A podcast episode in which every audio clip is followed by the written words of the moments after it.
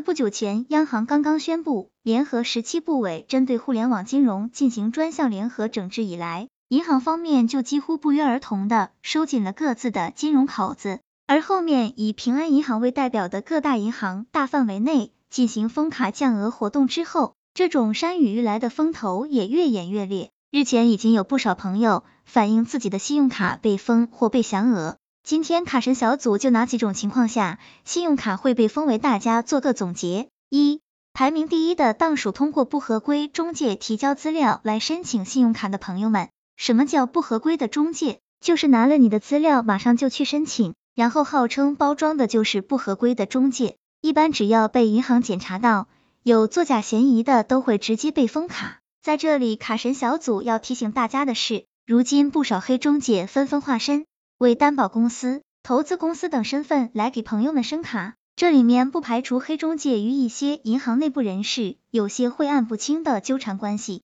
通过这种方式，虽然会申卡成功，但是对银行来说会面临经营的风险，所以在风控的时候就绝对会出问题。另一方面，如今还有一些人会打折办理信用卡的名义进行骗钱或套取用户个人信息后办理多张信用卡进行套现。这类事件已经出过多起，希望大家能提起警惕。二、连续多日在同一台 PASS 上面重复刷卡，而且刚还完款就在 PASS 机上一次刷掉，这类行为很容易被银行认定为信用卡套现。目前针对 PASS 机这块查的最严的是封顶机，由于目前很多支付公司都有跳码套码问题，也导致一部分朋友即使按照正常的用卡策略也中了招。卡神小组提醒大家。选择 Pass 一定要选择专业的代理商，并且一定要认准有相当资质的支付公司。目前手刷产品只适合个人使用，也就是说，你如果不是自己使用，就不要用手机 Pass 来刷卡了。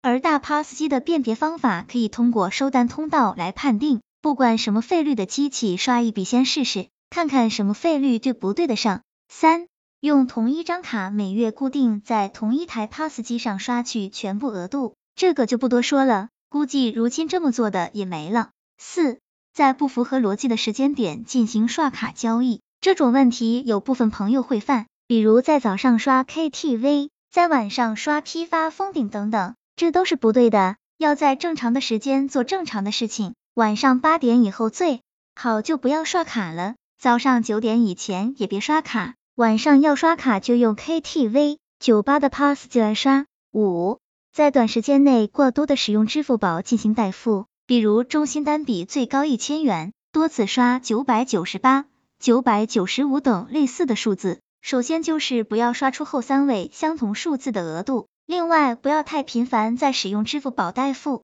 不要使用同一张卡在半小时内在两个或两个以上的 Pass 终端上有交易，无论成功与否。另外千万不要频繁查询余额。查询余额功能早就被银行列入重点风控监控对象了。六、信用卡长期处于套控状态，比如还款日整数近期短时间内整数出来，其他的时间没有刷卡记录和低于两笔以内的，数月如此操作，后台系统是能检测到的。七、逾期，这个也不用多说，如今征信报告非常详细，你只要逾期一次，不管金额多少，都会在征信上留下污点。严重点的不仅仅会被封卡，被列入银行的黑名单可就不是小事了。卡神小组总结，现在银行的风控是越来越紧，很多人打着办卡的旗号，拿了客户的资料就去办卡，这样百分之九十五的都是属于搂草打兔子模式，来一百个客户申通过五个也是纯利润，